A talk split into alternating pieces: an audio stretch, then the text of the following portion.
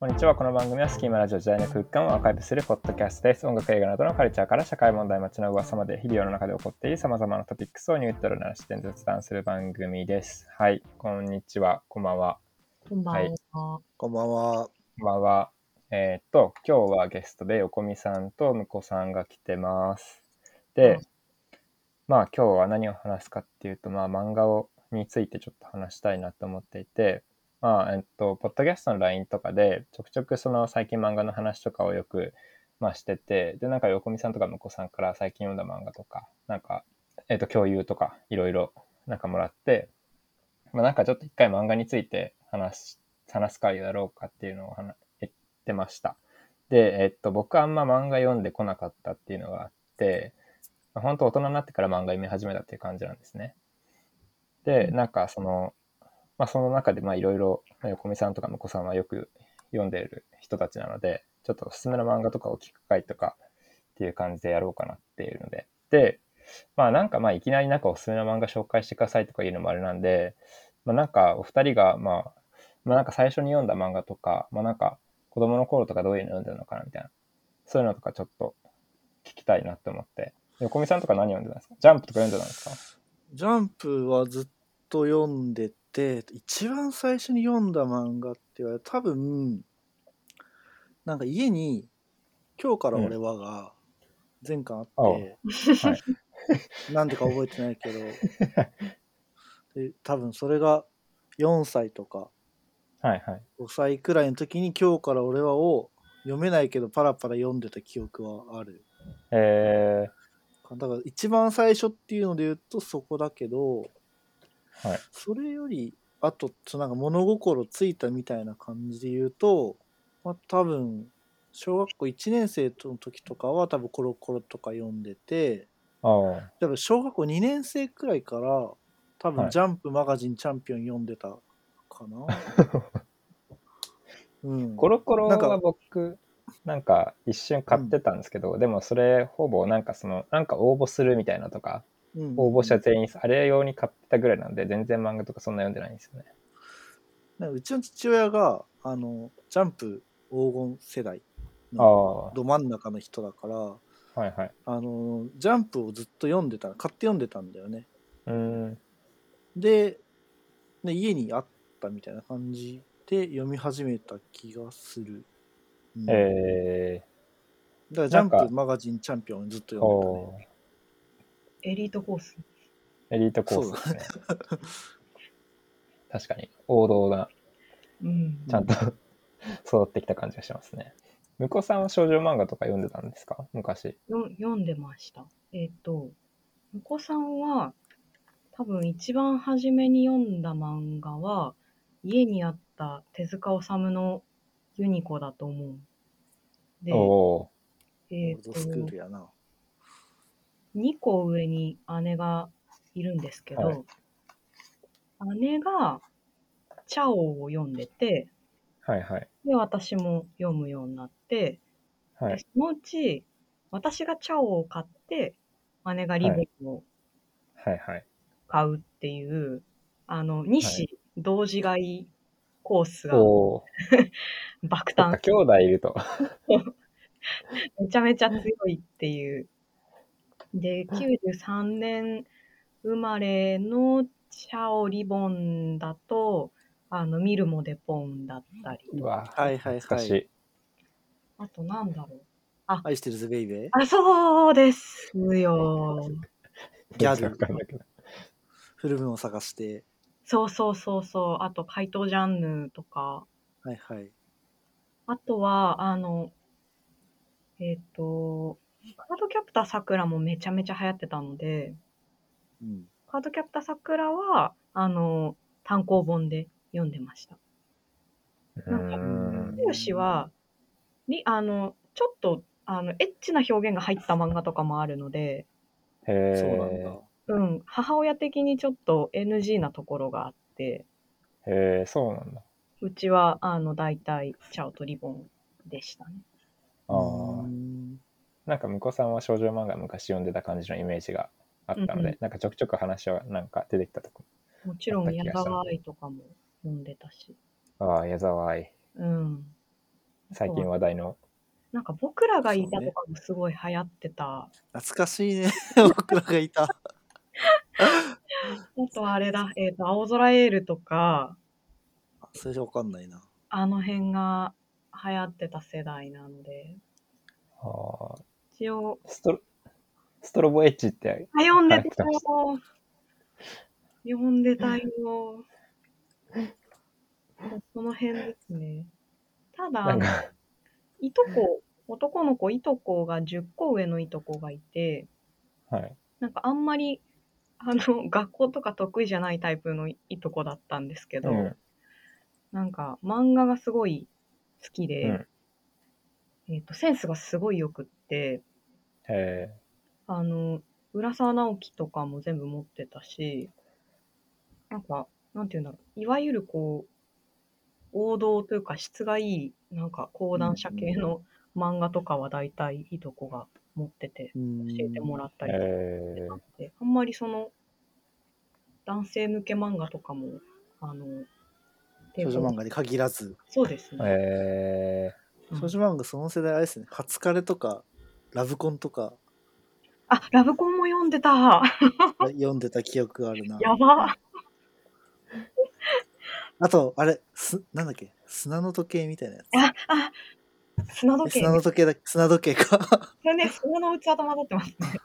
砂時計も読んでたし、あとなんだろうな。うん、まあその辺っすよねその辺ですね。ー全然わかんなかちっょうど多分少女漫画を、なんかイケメン当てて実写化するうんうんあーうんが流行り始めた世代なんだと思います。た。あの、ラブコン、ラブコンあれ、小池徹平がやってるのは、俺、覚えてる。うん。うんなんか妹が見に行ってた気がする。なんか懐かしいな。実写誰がやるかで一喜一憂してた世代です。ああ。あ、そうか、そうだ、あの、一個気になってたのが、そうなんかその少女漫画の派閥みたいのってあるじゃないですか。なんかリボン、リボン派、仲良し派だったみたいなとか。あれ何なんですか、なんか違いがあるんですかなんか、あ、えっ、と、でも仲良しは、なんて言ったらいいんだろうな。ちょっと、ファンタジー要素が強めなイメージがあるというか、うんへえ。あの、カードキャプターさくらとか、あと東京ミュウミュウとか、ピチピチピッ東チと京かミュはウミュウピチピチビッチは仲良し。メロディーピチピチビッチへえ青山くんじゃん東京ミュウミュウ そうそうそうそうそう。あの辺は仲良しなんですよ。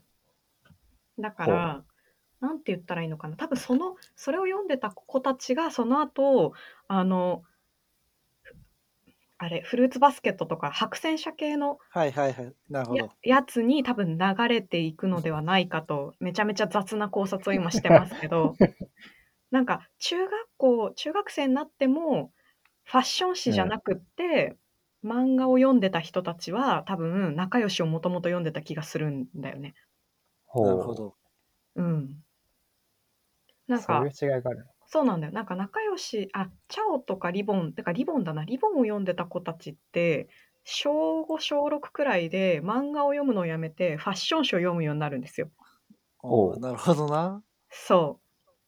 で、あの、なんて言うんだろう、リアルなその恋愛の世界とか、リアルのファッションの世界に興味を持つようになるんですけど、なんか、そこがなんか分岐点だった気がする。へえ。なるほどで、ファッション誌って何を読むんですかそれって。キャン、キャンキャンじゃないや。なるほど私は、ニコラ姉がセブンティーン読んでたあ、セブンティーンか。姉がセブンティーンを読んでたので、初めははいえセブンティーンを読んでセブンティーンってたん誰でが出すけてたど、エイクラナナちゃんとか、あそれこそ、あの、北田、北田恵子とか、北川景子とか、はいあと、えっ、とね、あの、水原希子ちゃんも出てたし、へーあ。ああ。鈴木奈々も出てた。へえ。懐かしい。まあいいやマジで雑誌の話。雑誌の話してたよ。一回も普通買ったことないよ本 当にうん漫画雑誌しか買ったことないああ。漫画雑誌、あ、でも僕、あれ、ニュータイプとか一時期買ってました。オタクじゃんすいません。あと、ガンダムエ、ガンダムエース買ってました、僕。あエース、少年エースじゃなくてガンダムエースなの。ガンダムエース買ってました。あオタクじゃん。 一時期。少年エースはね、一時期買って たな。小学校の時が、じゃうあんジャンプマガジンチャンピオン読んでて、うん。で小学校の後半で月刊マガジン読むようになって、うん。で中学校入るくらいでアフタヌーンとうん。月刊少年エースを買うようになって、とか、そんあと、うん、そんなもんかな、買ってた雑誌って。めっちゃ漫画読んでるな。漫画エリート。漫画エリートだ。あと一時期高校かなコミック竜っていうのが復刊してはい。やってた今も多分一応竜はあるのかな、うん、っていうのとかもあった気がする私は中学時代は完全にもう漫画離れてて、え高校入って、あの、あれだ、ハチクロがすごい流行って、うん、ー、うあん、あ。で、それで漫画。え高校え、何か時間違系え列がた時系列を狂っていいる。いやハチクロアニメ化したの俺が中学校の時だからだから多分遅いんじゃないですか、私がハあチクロなる読ほんだどのが。あそういうことか、うんで、戻ってきた感じかな。で、大学の間は、フィール・ヤングとか、あとコミック・キスとか、あの、講講うん談社の、うんで、なんか女性系のそうですね大人向けの雑誌に、しょ漫画雑誌に戻って、で、今に至るっていう感じですかね。なるほど。いや、マジで全然しわかんないんですよね、その出版社の名前とか、僕。だからあ、ーブックオフ行ってもめっちゃわかんないんですよ。ああれねなるほどあれね、雑誌ごとに並んでるから ね。 渋谷伝蔦屋とか行ってもね全然わかんないんだよ ね。あれ辛いよね。辛い。あの、版元ごとだからね、全部ね。右往そうだ左ね往しちゃうんだよね、いつも。でも、ジャンジャンプかどうかはぐらいはわかるんじゃないああ、ジャンプじゃない多分かどうかで大体わか分けられるような気もしなかったんだ けど、雑 な。確かに。ジャンプね、全く買ったことないから僕人生の中で一回も。うーん真逆だねそうなんですよ。なんかそのアニメは見てたんですよ。子供の頃は、うんワンピースとか、ナルトとか。うんでも漫画買ったことなかったから、文字読むの苦手だったから、子供の 頃。紙が苦漫画手もだダっメた。なんだ。そう、紙読むの苦手だったから。ダメだった、全然漫画。読め読めなかったな。はい。横見さんは一番好きな漫画雑誌って何になるんですかうーん、なん、うーん。昔から読んでるっていうのもあるし、こう、ラインナップとしてずっと強いなって思ってるのはアフタヌーンうん。おーですかね。いいですね。なんかもう、攻守最強って感じの うんイメージ。うん、で、その次だと、うーん、コミックビームとか、うんうん。こっちが好きかなって感じですね。あんまりじうゃあ、んザ王道っていう感じの少年漫画とうかん、よりはちょっとしっとりとした感じそのうです方がね青年 青年漫画って言い方があるのか分かんないですけど、まあ、普通にちょっと大人向けみたいなやつの方が好きですね、うーんなるほど。うんじゃあそんな横見さん新しいものをそう読ませてくれるって感じがあるのでうん、なんかうん私は結構漫画が詳しいとかっていうよりはなんか今すごい話題になってるものとかも普通に読む話題になったものうをん話題になったタイミングで読んでるだけなので、多分そんな詳しいとかっていうわけじゃないと思うのですがなんかちょっと鬼滅の刃読んですましたよね。あ、読んでた読んでた。なんか横今読ん井でさんのおすすめはちょっと気になりますね。そじゃあ、れで横言う見さんのとおすすめから話しますか。はいえっとじゃあなんか新最近今年のわかん夏くらいに1巻が出たうん「三輪さんはなりすます」っていう岩さ漫ん画はがあ何でりすかましてはい。えっと、レンタルビデオ屋さんで働いてる映画好きの、女の子っつってももう多分アラサーくらいの女の人も、が、えっと、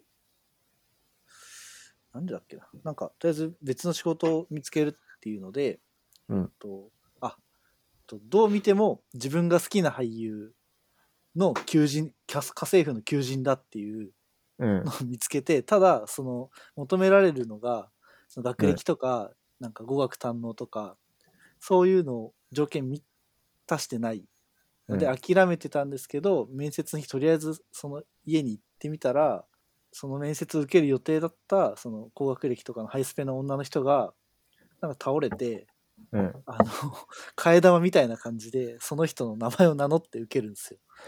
そしたらなんかこうひょんなことから受かってでまあはい嘘つきながら働き始めるんですけ どあのなんかうまいことなんとかこうやり過ごしていく中でで映は画いめちゃめちゃ好きで、はいあのその映画のシーンとかセリフ言われたらあの何分何秒のここですよねって言えるくらいの映画好きみたいな設定なんで すよその三輪さんがうん。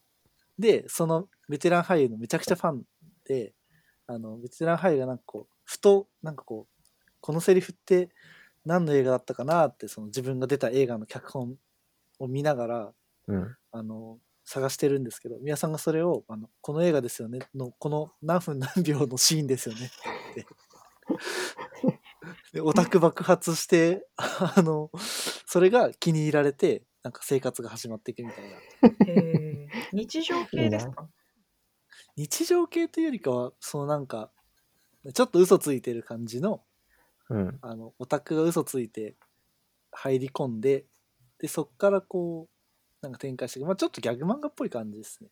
うんうでんシリアスなタッチのギャグ漫画ってなんかあるじゃないですか、うんうん、ああ、はいはいはいはい。そういうじ。感じのノリ、あの、真面目な、真面目な感じが笑えるっていう、ああそうそうそ温度低い系ですかね。う、うん、これは面白かったし今後なんか面白そうだなってう感じでーんえすね、今一ー、三輪さんは巻なりすま今す。 1巻だけあ出てますそれは入りやすい。これ僕も友達から勧められて読んだやつですへえ。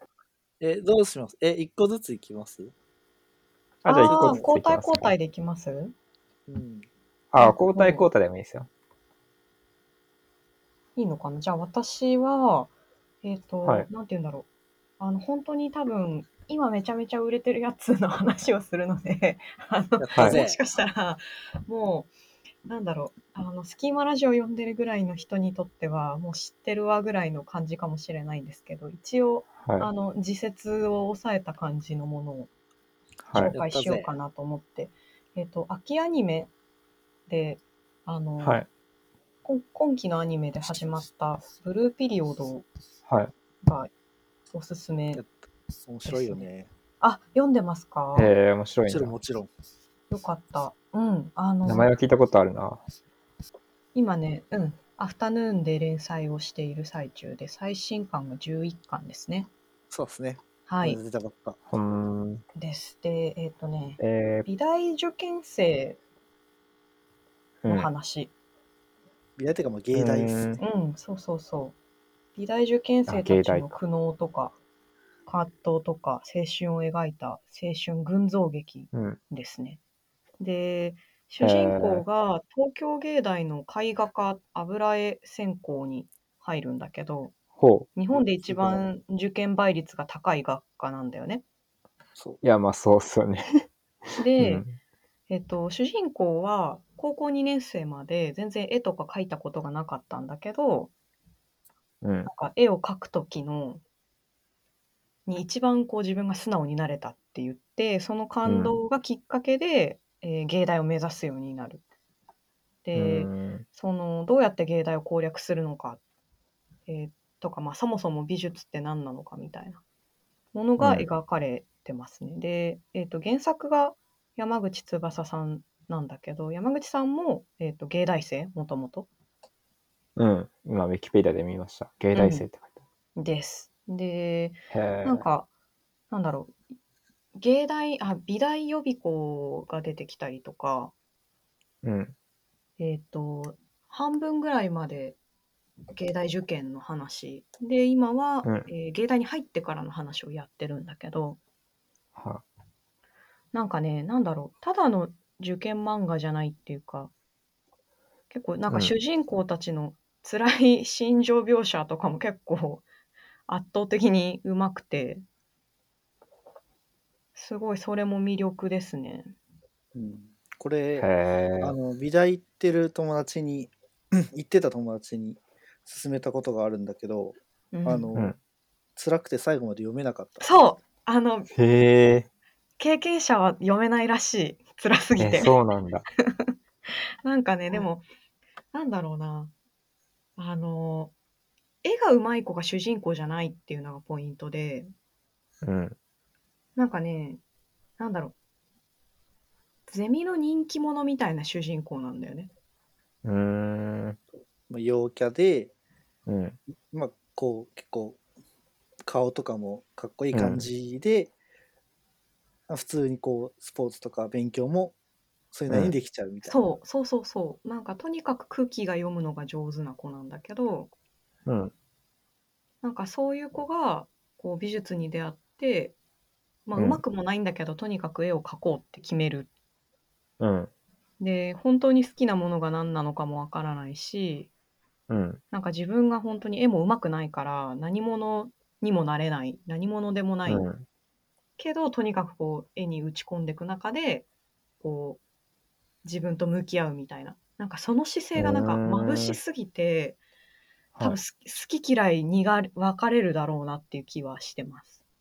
へえ。なんかそういうなんか打ち込んでる姿とか見ててこう嫉妬とか後ろめたさを覚えるような人はちょっと読めないかもしれないなって思いつつうんうん。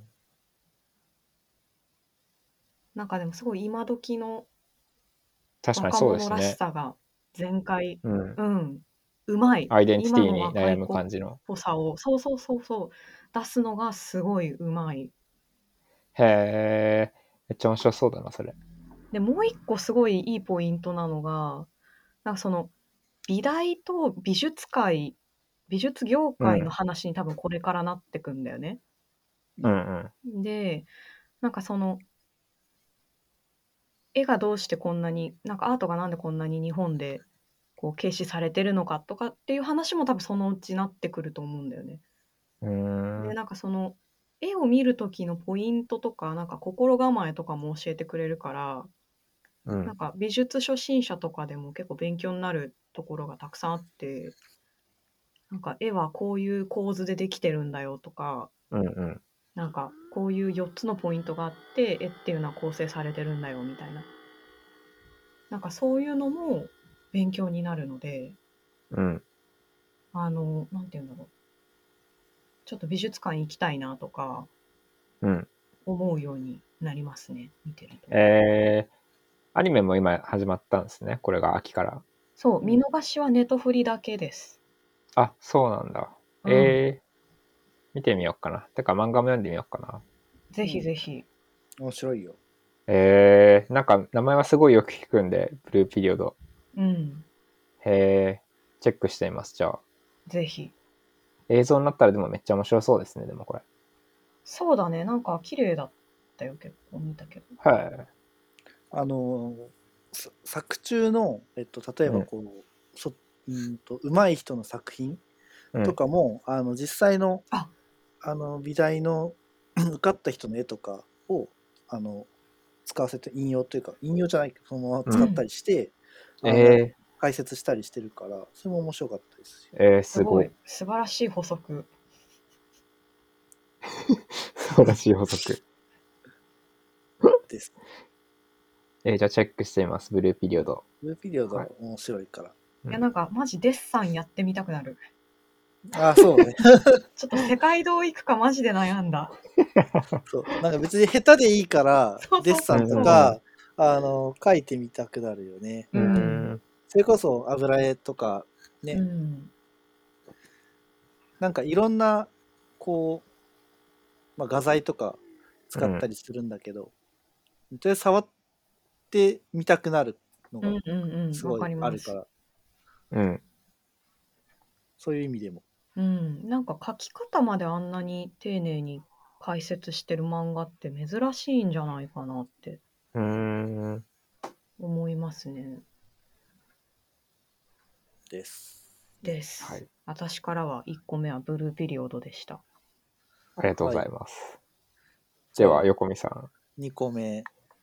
はえっい。と、じゃあ、アフタヌーンつながりっていうところで、はえっい。と、ワンダンスっていう、うあん。の、 漫画が今、アフタヌーンでやっていて、今5巻まで出てるのかな、うん。なんですけど、えっと、高校生のダンス漫画うん。なんですよ。で、えっと、喫音症の男の子、せ身長が高くて、まあ、イケメンな男の子が、あの、うん女の子だらけのダンス部に入るっていううん。うん。話なんす。ですけど、まあ、その入るきっかけも、えっとまあ、既存症ならではなんですけどその、えっと、ダンスだったら、えっと、言葉がいらず喋らないで自分を表現できるみたいなうん。ところに気づいて面白さにはまっていくみたいなうん。うん。感じのやつで、えっとなんかねめちゃくちゃ絵がかっこよくてうん。それザ漫画っぽい感じの絵なん感じのデフォルメはされてるんだ本けど当そうダンスシーンとかの絵がめちゃくちゃかっこよくって、うんなんかこういう風うわにどここういう風に音を表現するのかみたいなのとだ。うかわがーす面ごい。白くてそれがねすごいいいし、えー超かっこいい、これ。ねそうあの、まあ、さっきの絵を描いてみたくなるじゃないけどこっちはもう踊ってみたくなるみたいなえー、読みたい。でなんかめっ割ちゃいといそのう。うんん、あの今の状況というかその今の流れだとその振り付けのあるダンスっていうよりもうん結。構そのフリースタイル、うんうん。どう音を聞いてどう体で動かすか表現するかみたいなところに割とフォーカスが当たってるから、うん。それも含めて面白いなっていうところっすね。へあとはえ、なんかめっちゃそう躍動感がありますね。そうそうあとジャンルの違いとかそのハウスポップうん。うんうん。えーっとブレイクうんが大体今のとこ作中出てるんだけど、うんフ。リースタイルでハウス対ブレイクやるみたいな時の、うそん。の DJ がどういう曲かけるかとかうん。それに対して、まあえっと、ブレイクだったら大体こう決まったムーブみたいなのを自分の中に持ってて、それをどう引き出すかみたいなのなんだけどハウスは逆にもう全くゼロでステップ踏むみたいな感じのうん。うやつとか、そういうのも含めてね面白いしダンス見たくなるうんん。うん。感じの漫画ですねあと女の子は可愛いうん、かわいい。うん、かわいい。これは多分まあそのうちアニメ化されるでしょって感じのえーこれおもろ、これ。なんかダンスを漫画で表現するって超むずいうん、うんと思うけど、なんかなんかうんバレエとかは結構バレエ漫画って結構あるんですけど、まあ、うんうんうん静止で綺麗に描けますからね。そうそうそうやっぱりその形の美しさがうん、うん、ちょっとうんわあるから、でまあダンスも大体、えっと、バレエ漫画って大体その、まあ、世界観に没頭してそれを表現してっていうところうんが大体終始するんですけど、その要は、えっと、やっぱコンテンポラリーを書くバレエ漫画ってあんまなくって基本はクラシックなので物語があってでそれに対してどうアプローチするか、自分とどう重ねるかみたいなのが、まあ、よくあるバレエ漫画って感じですね。だからこれは、うん、普通のダンスというか、いわゆるストリートとかのダンスなので、うん。ちょっとそことは違う感じで見れますね。うん、えー超かっこいい、これ。出てくる人みんな。おすすめです。横見の2冊目はそんな感じです。はい。えーこれめっちゃかっこいい。あ、なんかやっぱ今、高校とかだっけ、ダンス必修になったし、うん。えーね、しかもなんかもうやっぱ最近めっちゃやっぱ K-POP とかの影響もあってめっちゃみんなダンスするかね。ら、ね。えーいいな、これ。では、次、向こうさん、はい大丈夫ですか向こさんの、また向こさんのパソコンのファンがうるさくなってきたところで、私、2冊目、多分これもね、もう、なんかスキームラジオ読んでる人だったら、言わずもがなな気がするんですけど、箱詰はめいっていう漫箱画詰めが、いや、小杉は言わずもがなじゃないです よ。えそうなのかなうんいやでも今年の夏のドラマで実写化うん。されてたのでうんほう。もうみんな読んだかなっていう気もしなくはないんですけど、これも、これは今、モーニングで連載中ですね。うん。で、講今、談社多いですね。多いですね。 講談社強いですね。で、今、18巻まで出てますね。うでえっ、んと。ね、あの、お架空の町、岡山県町山警察署の交番、これが箱って、まあ、言われてる箱、図面の箱なんだけど、に勤務する、えっ、と、女の警察官、女性警察官の、えっ、と、日常、警察日常漫画うん。警察日常漫画。そう、なんですよ。ほうあの、一応あらすじを読むと、町山署の交番に勤務する新人警察官河合舞は、違反者や一般市民から日々言われる文句、想像以上の激務という警察官の仕事に嫌気がさし、辞表を提出しようとしていた。そこに新たな指導員として配属されてきたのは、元刑事課のエースで後輩へのパラパワハラで左遷されてきたという藤聖子巡査部長。初日にして連続窃盗犯を捕まえるなど、藤部長の鋭い観察眼や取り調べ能力を目の当たりにする河合。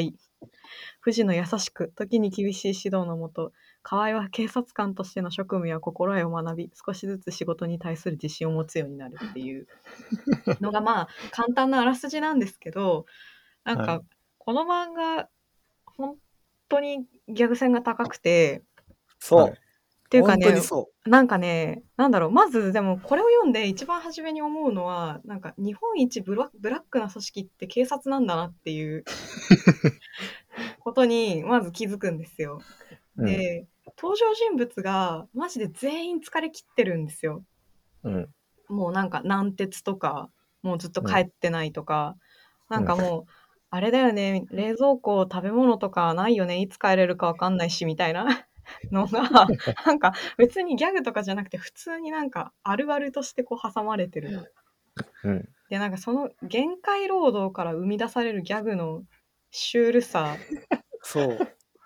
と、そう。て、んテンポ。そうあの、こう、絵を差し替えずに、吹き出しのテンポだけで、そうこんわかなにる笑い取れる漫画ない。本当に。なんめかちゃくちそゃう面白い。画力っていうよりもその吹き出しのこの言葉のキレの良さでちゃんと笑い取るっていう のがねなんだろうテンポも素晴らしいであとはそのやっぱりその限界労働から生み出される正義うんもある、 うん なそのなんかカタルシスが結構やばいですねうん。なんかみんなこんなに疲れ切ってるのにちゃんと働けんのマジですごいなって思うしああとはなんだろう結構その警察っていうなんかなんだろう強いなんていうんだろう優秀な警察官がゴリラって例えられるんですよ。ほう。なんかもう超絶体育会系組織だからなんかゴリラが絶対な世界観なんだけど、うん。なんて言うんだろうでもその女性警察官ってその弱い人には弱いなりの武器がある、うん。うん。うん。なんかこう力が強い人だけがいればいいっていうわけじゃないうん。みたいななんかそこも結構しみるというかうん、うんなんか結構ねあそとなのんうかんうんこう、完全に俗人化されたスキルで、の集まりで成り立ってるっていう感じがすごくて、それを見ると。うんうんうんうん要はその、例え ば、えっと、犯人っていうかその、えっと、何かの被害者の方と話すとかそのちょっと不安なおじいちゃんおばあちゃんと話うすんだけでも一つの特殊能力だし、うんうんその確かに体力があるのも特殊能力だし、うんうんうんそうんのちょっとじジムがちゃんとできるのも特殊能力だしみたいな確かにその確かに確かにああ。そうなんかそういうこうシステム化されてない個々人の力でこの国は 回ってるんだなっていう、んあわかるすごいわかるなんか踊る大捜査線みたいになんか現場でめっちゃできるみたいな人が一人来て全て解決するっていう感じじゃなくって、こうなんか一人一人があのもう何連もう何日寝てないみたいなもう超汗臭い状況の中でそれぞれのお仕事をこなすっていう、なんかお仕事漫画でもあるっていうかそこもいいですね。あとね、なんか、あとね、結構ちゃんと性暴力の問題もやるんですよね。うん。へえ。多分、それが本当はこの、なんかね、作者がもともと警察官、えあ多の、分、うん。警察官の友達、漫画好きの友達がいて、ー。うん。の人が箱詰めはもうあの、マジでリアルというか、すべてが、 すべてがリアルっつって。あ の誇張なしで詰め込まれてて、そのなんか、時折その、これ書いて大丈夫なのかみたいな内容まで書いてあるから、すもう本当に作者ガチで警察関係者なんだなっていう。へえ。うんなんか、なんだろう、性暴力にあった女の子から事情聴取しないといけないんだけど、その時に、あの主人公、全然まだそういう経験とかないのに、その被害者から話聞かないといけなくって、うん。どうしようとか、あーなんか、うん。そういうね、うん。で、それで結構悔しい思いしたりとか、うん。なんか、そこでこう、男性警察官が俺たちにできることとできないことがやっぱりあるんだみたいなうんうんうん。話が出てきたりとか、うん。うん、なんかそういうちゃんと、なんだろうな、性暴力のこう、ひ深刻さとかもちゃんとやってるというか、うんうん、女性警官のむず立場の難しさとかも、うん、よくやってるというか、なんか多分ね、へえ。警察漫画なのに生活安全課とかが出てくるのも多分珍しいんだよね、うんきっとうんうんうん。交通課とかねうんそうそうそう。なんか結構、えっと、事件に変わる瞬間とか、ああその、科をまたいで、どう関わってるかみたいなのとかも見えてきて、面白い。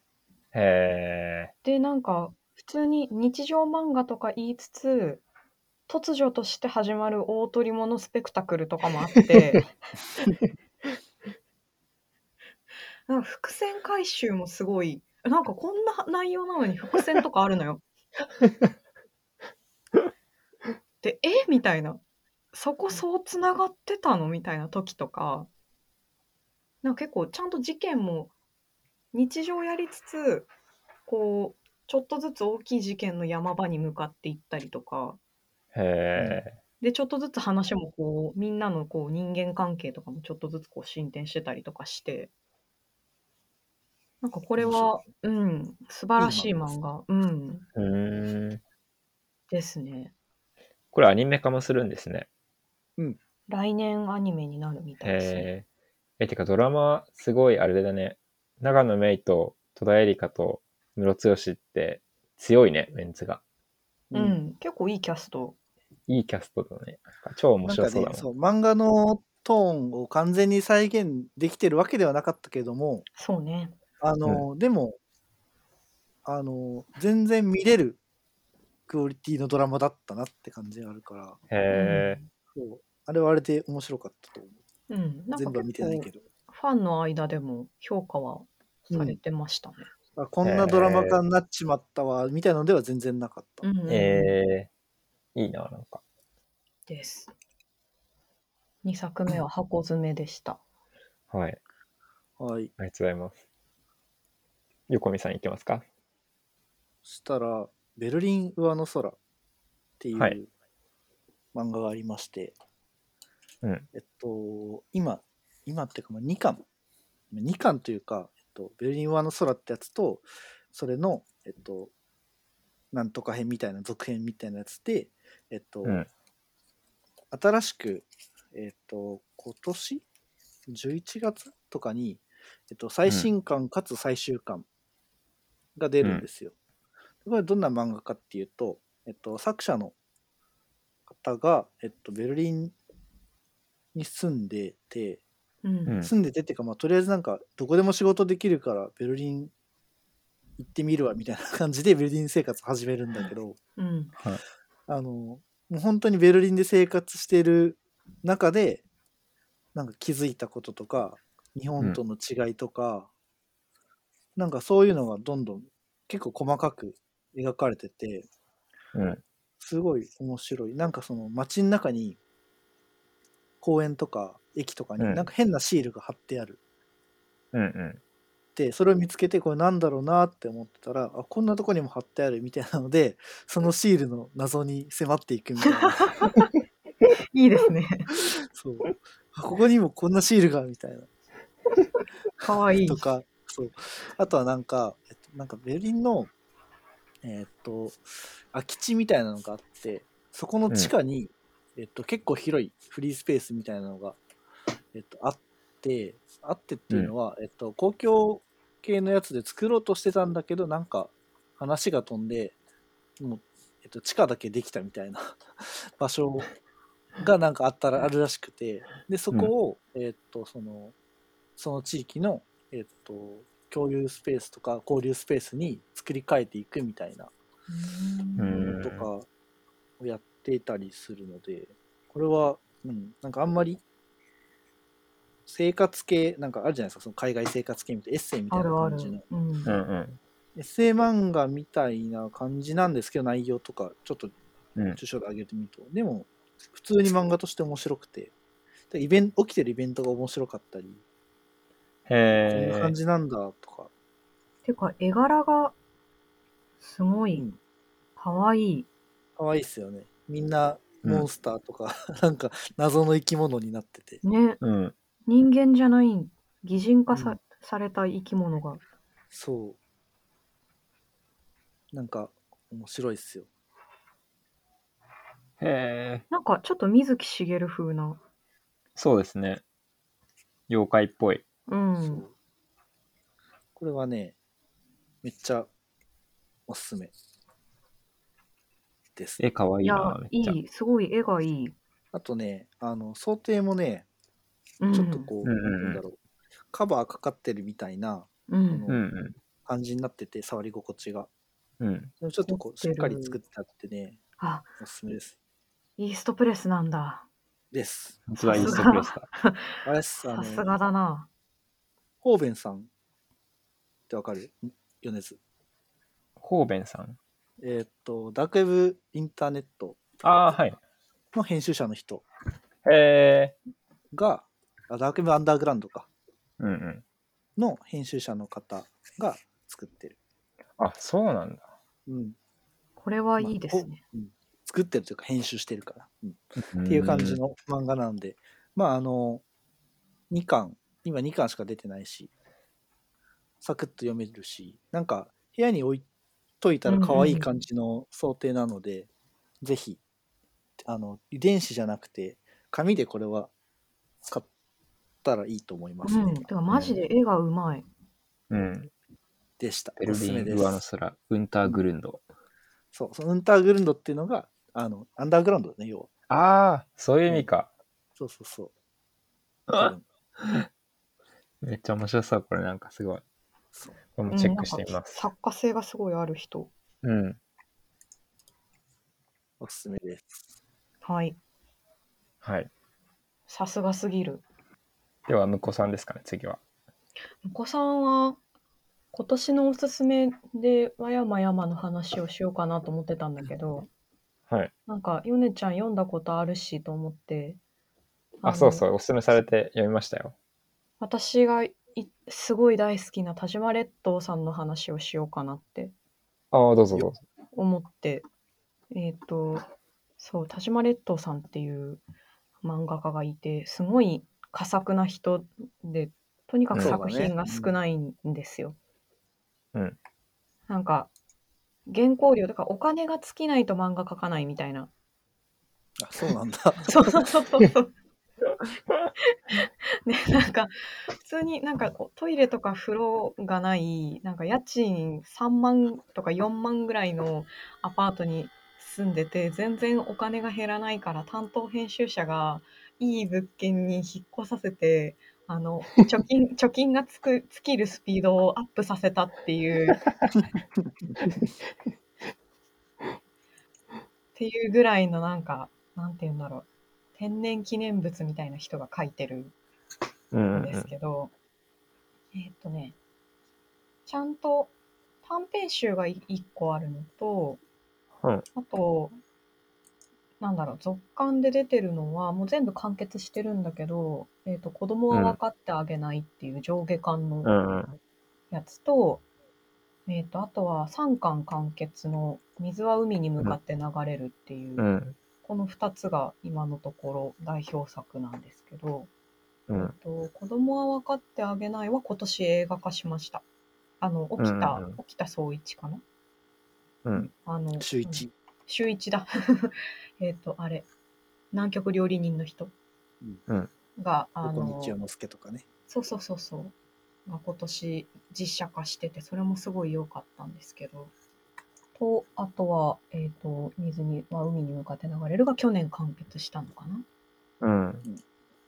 なんか名前はめっちゃ聞くんですよ。ごあの、で、なんかもうめっちゃ書店で見かけるんですよね。ずっと気になってて、まだ買ってなかったっていうのがあって。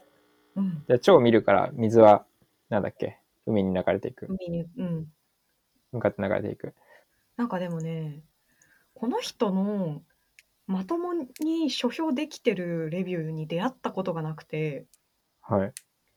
え、多分本当に誰も 評せないんだと思う。この人の魅力を。ほで、なんか去年かな、なんか手塚治虫漫画賞をを取ってたんだけど、う。うんな。んかその時に、あの、なんだろう、表みたいな短い表が載ってたんだけど、なんか家族や男女の機微を柔らかな絵と言葉で表現する独自性っていうふうに書いてて、うん。なんかまあそれでも足りない、かなり足りない才能ではあるんだけど、うん。なんだろうな、なんかちょっとね、あの、女性が書く現代小説っぽい感じがあるんだよね。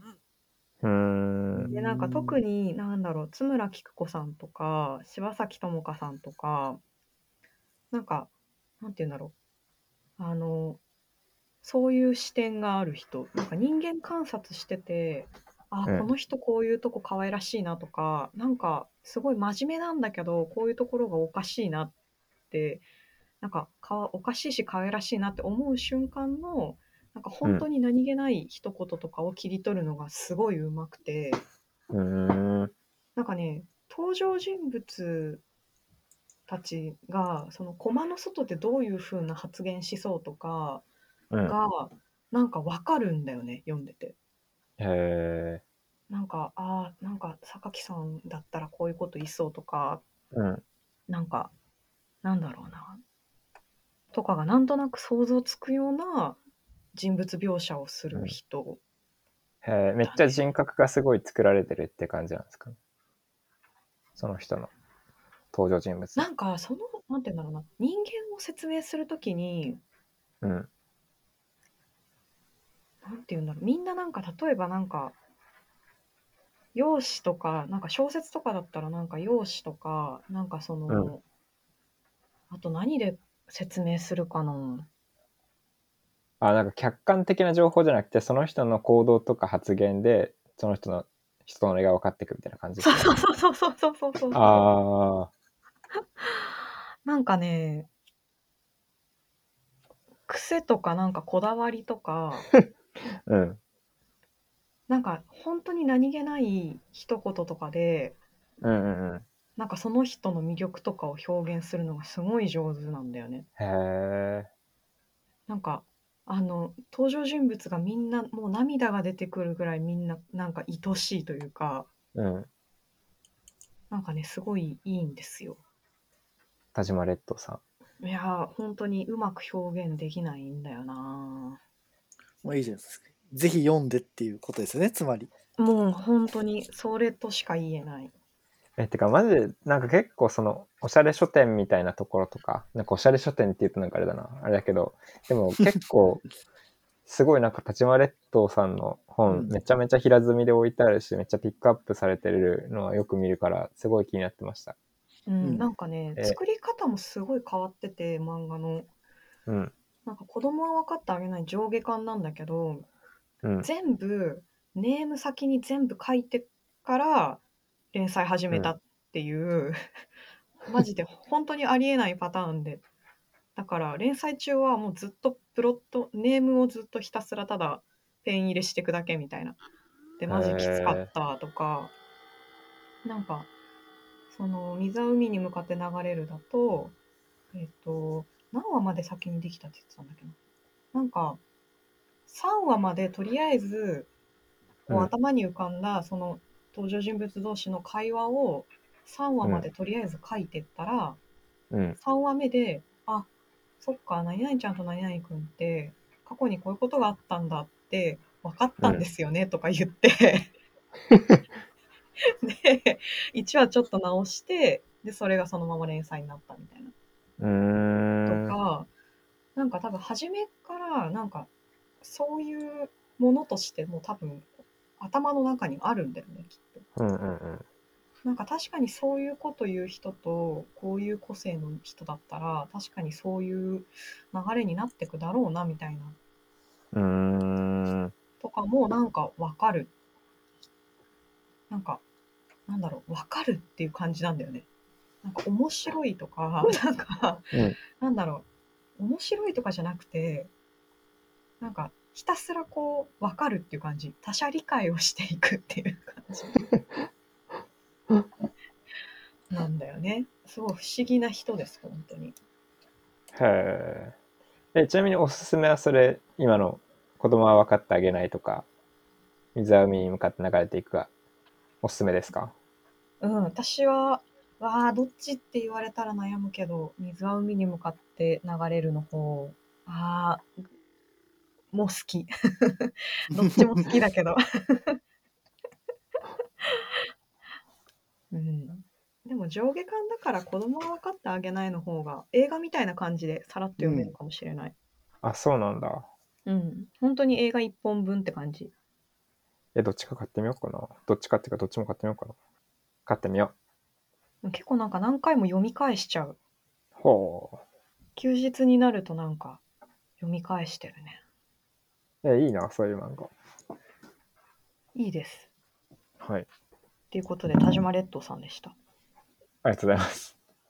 次はもうい、もう一ターン、横見さんですかはい。まあまたアフタヌーンなんで すけど、これ僕アフタヌーンキッズだから。好きだかやら、っぱね。これ、僕が、それこそ中学生読んでる時にう連ん。載が始まったうん。漫画で、なので2000年代前半うん。の漫画なんですけど、えっと、ナチュンっていううん。うーん漫画がありまして、もう、土名作なんですよ。うーん。で、えっと、沖縄× SF みたい なへほうえ。話で、はいはいはいはい。でえっと、なんか文化人類学とか好きで、五十嵐大輔とか、怪獣の子供とか、うんうんうんうんうんうん。あのーそういうのが好きな人は、めちゃくちゃ好きだと思いや、いい感じですね。う。うん、ね、めっちゃいいでな、、こえれっ。と、これ作者が、えっと、うで漫画家としてデビューしたのがめっちゃ遅いんですよ。うーえん。っと、まずこの連載がい、このナチュンが、えっと、連載としては1作目なんですけど、うんうんうんこれ始めた時でもう38とか。うへーん。で、えっと、それまで、えっと、富山大学の人文学部で助教授とかやってへーて、で、 あ助教授で教授教授まで行ったのかなへえ。そうでアフリカ民族文化とかいやその文化人類学とかそっち系とか生物系動物系のものをうん。専門に勉強されてたうん。方で、もう絶で対面白いじゃん。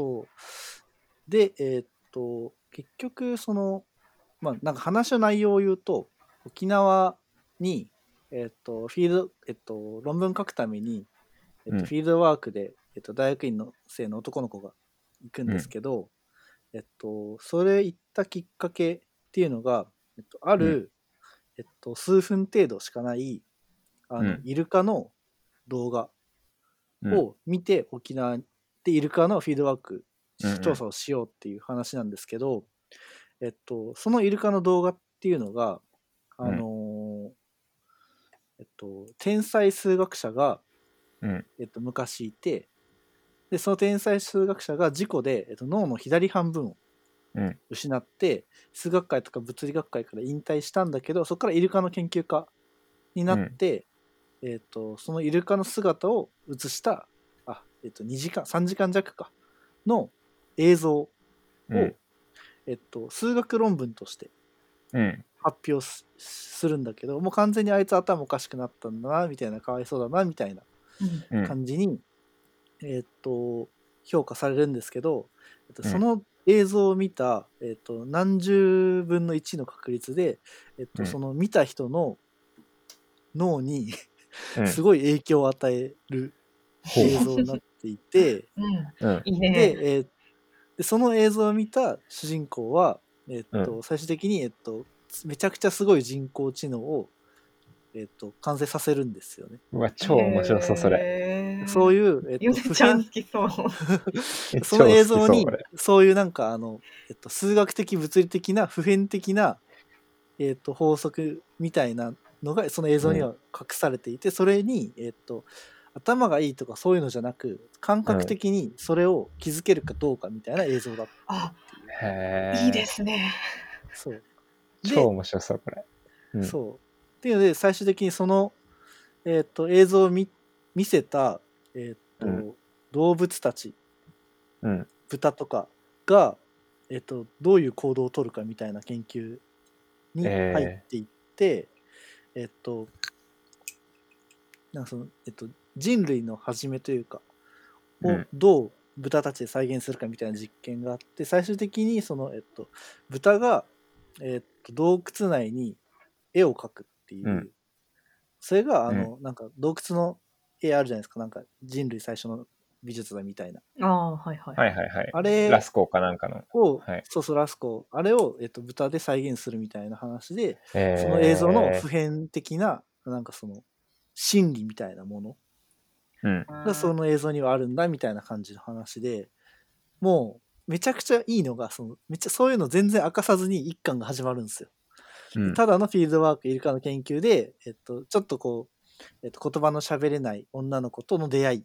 でちょっと綺麗な子で好きになっちゃうみたいなとこから始まってどんどんどんどんあの、うん不思議な世界に入っていくみたいな感じのがねすごい面白くて、気づいたらめっちゃスケールでかくなっててうんでそれが、えっと、沖縄のユタとかそういう、うん、とかそういうところの話とリンクしていったりしてなんかねまあ文化人類学っぽい感じの落とし込みがされててへめちゃえくーちゃ,、めちゃくちゃ面白いこれはマジでもう今日買って今日読んでほしいくらい 面白い、今、試し読みしてます。うん、これ全巻何巻全6巻あ六巻で読めるんだあ素晴らしい。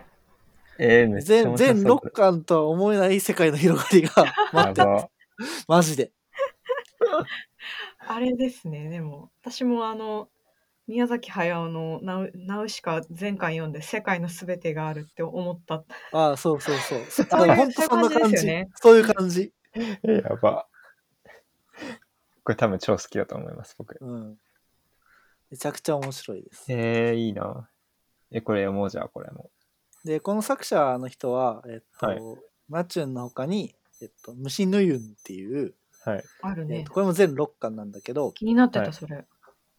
これは、えっと、これも沖縄の話なんですけど、はいえっと、めちゃくちゃでかい虫うん。はいがある島に現れるようになってうんでこれが、えっと、宇宙人なんで すけどうんうん。はいあの宇宙でえ人っとなんですけど。そうで主人公は、まあ、同じような設定で、えっと、昆虫博士になりたくてずーっと昆虫の勉強をしてる大学院生。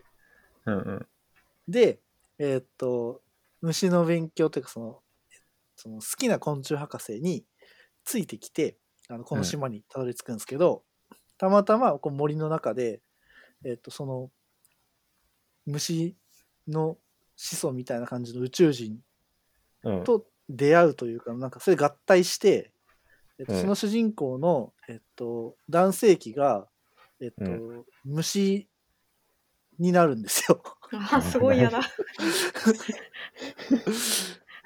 で、えっと、虫がめちゃくちゃリアルに書かれてるので、寄生全獣部、寄生獣じゃないですか。いや、寄生獣どころの騒ぎじゃない、まあ虫嫌いな人はマジでこれ読めないと思う。 ああ、そういう系ね。めちゃくちゃ気持ち悪。はいはいはいはいはいい。で、その、えっと、でっかい虫を退治するっていうのを退治するために、うんその主人公が行くんですけど退治の仕方が、えっと、虫を見るとその男虫になった男性器が勃起するんですよ。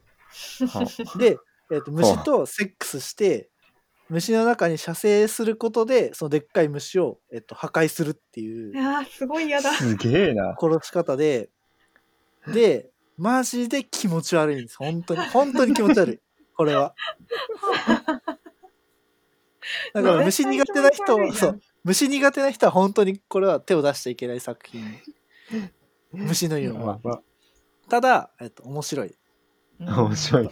そうバカバカしいし面白いえそうこれはもうむ、えっと、沖縄×虫 ×SF って感じですでだか今らえっすごとそうそうはい 今「流女戦記」っていうやつあそれ漫画をー、うん。あの書いてるんですけどこれは全然 SF ではなくてあの、はい。私気持ち悪い描写も全然出てこないから、これ今僕、そう、出てきて見ちゃってたんですけど、これ。うん、司馬太郎×ゲームオブスローンズって書いてあって、あそうそうそうこれ、もうこ れ絶対俺好きだと思ウィっリてたーウォンクがやばよ。い。 友情戦記は、あの、えっと、戦国時代かな、はいわかんないけど、の時代に、えっと、旦那さんに、うん。えっとね、夢に、えっと、神様みたいなのが出てきて、うん。えっと、お前の子供うん。を全員犠牲にすれば、うえっん。と、力を与えてやるみたいなうん。夢が出て、で、旦那が、その、めちゃくちゃ、それで頭おかしくなってくるんですけど、いうんできないって思う、そそんなことできないって思ったり、いや、でも俺は天下を取るんだ、みたいなうん。感じで、こう、どんどん揺れ動いてって、なんかおかしくなっちゃうんですけど、えっと、その奥さんの方が結構メンタルだったり、こう、強い感じの奥さんで、うん。奥さんも同じ夢を見て、ええで、えーっと、旦那がその判断を下すか下さないかみたいなタイミングの時にあー、うん。奥さんがその決断を下して、わ あ。奥さんにその能力がつくっていへえ。ええう。で奥さんはその能力を使って旦那さんをすごいやつに仕立てようとするへえ。のが最初の一巻とかの話ですね。そこからはちょっとこう、どんどんどんどん、主婦が天下を取るっていう。 でもこれやばいな。これなんかインタビューみたいなの今見てるんですけど、うなんかもうゲームオブスローンズをその日本史を題材にやってみるっていう話って言ってますね、なんか。やば、戦国ものゲームオブスローンズをコンセプトで書いてみたいって言って。 めっちゃ面白そう、これ。てかこの作家さん、めっちゃ絵が細かくて綺麗ですね。うん、そう。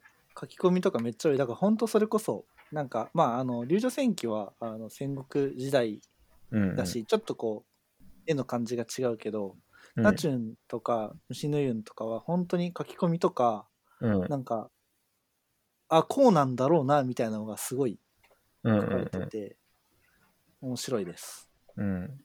ナチュンもすごい、景色とかすごい綺麗だ。う。。うん虫のユンは気持ち悪いけど、ナチュンは本当すぐにでも読んでほしい。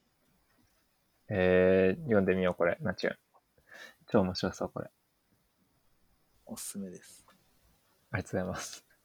でももう一個一応紹介しようと思ってたんですけど、これ別にどっちでも、どっちでもよくて、はい。あの、まあ、なんか最近ホラー漫画、ちょっとずつ、まあ流行ってるでもないけど、うん。。あの、メジャー誌とかにも出て、メジャー誌というか、まあ、あの、結構、アニメとかもね、それこそ、今期だと、見える子ちゃん、っていううんアニメ、まあ、漫画がアニメ化されたりもあるんですけど、うん。そんな中で、あの、裏バイトっていううん。やつ、俺が好きなえホラー漫画があって、うん。裏サンデーとか漫画ワンで読めるんですけどその名の通りこう裏裏のバイト、うん。心霊関係お化けとか、まあ、そういう超常現象とかが絡んでるバイトで時給がめちゃくちゃ高いみたいな時給10万20万みたいなバイトをはいやってそこから、えっとサバイブして帰ってくるみたいな女の子2人の話なんですけどちゃんと怖いんですよめちゃめちゃ怖 そう。めちゃめちゃ怖 いめちゃめちゃい怖い。えっとね、気持ち悪い、そうなんて不気味な絵を描くのがめちゃくちゃ得意で、うん。そのただ人がめちゃくちゃ笑ってる絵なんだけど、その絵の気持ち悪さがすごい、不気味さがすごいうん。うん。とか、やっぱね、こう、見てて不安になる絵を描くのがすごくううん。上手というかなのででまあギャグ乗りとかも結構あるんですけどなんかねいや怖い。不気味なあの軽いノリで読めるホラー漫画って感じ軽いノリなのかなこれ怖いな、これ。もう気持ち悪い笑顔を描くのがうまい。そうそうそううん。見てて不安になる不安に感なじる。のああ、怖い。これも今多分5巻とかまでか出てるはずね、普通にちゃんと怖い。うんで大体ねこう3話とか2話とかでその一つの話が終わる一つのバイトが終わる裏バイト、逃亡禁止って書いてある。めちゃくちゃ好きこれはめちゃめちゃ怖いな、これ。おすすめですホラーが読みたいっていう人はうん。まあ伊藤潤二とかそういうのを見てもいいけどうん。確かに。最近さそうこういう最近のホラーもうん。おすすめって感じですね、ええ伊藤潤二ネットフリックスやるんでしたっけうんあそあれ、渦巻きう渦巻あのティザーすごかったすごかった、すごかった。動いてるって思っちゃった、なんか。そう完璧な映像化って感じで漫画動いてるやんってな った。そう あのクオリティで全編やってくれたらマジでもうほんとすごいね。あんなことできんだってなりましたよね。ねなんか着彩しないの正解だったなっていうか。いや、よかったですね、あれも。って感じで、どうですか、ヨネちゃん、早速読めそうですか我々の。えーめっちゃ気になったものはたくさんあります。いや、ね、横見さんのやつ、私も全部読みたいわ。うん。えー全部面白そうんあのーこう漫画大賞とかそういうのにうんうんあんまり上がってないやつを一応選びさますすが、さすがう。です。えーとりあえず今、僕が買おうと思ったのは、うん 田島列島さんの漫画は、まあ、マストで読まないとやばいだろうなって思って、読むのと、あとはナチュン。